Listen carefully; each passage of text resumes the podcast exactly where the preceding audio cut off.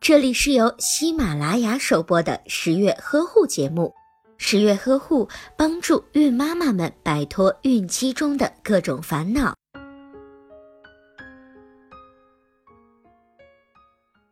很多准妈妈都是第一次生宝宝，对生宝宝时该采用哪种姿势都不是很了解。其实，选用哪种姿势生产，全靠准妈妈自己去体会。分娩的姿势有很多种，今天我们为大家介绍的分娩姿势为蹲坐式。蹲坐式这样的分娩姿势有优点，这样的优点是产妇可以依靠固定的支撑物，比如床，或者是蹲着，或者是坐着。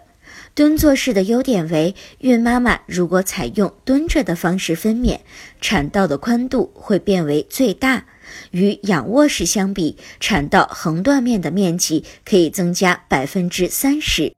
蹲坐式的缺点为，产妇久坐以后会阴部容易发生水肿的情况。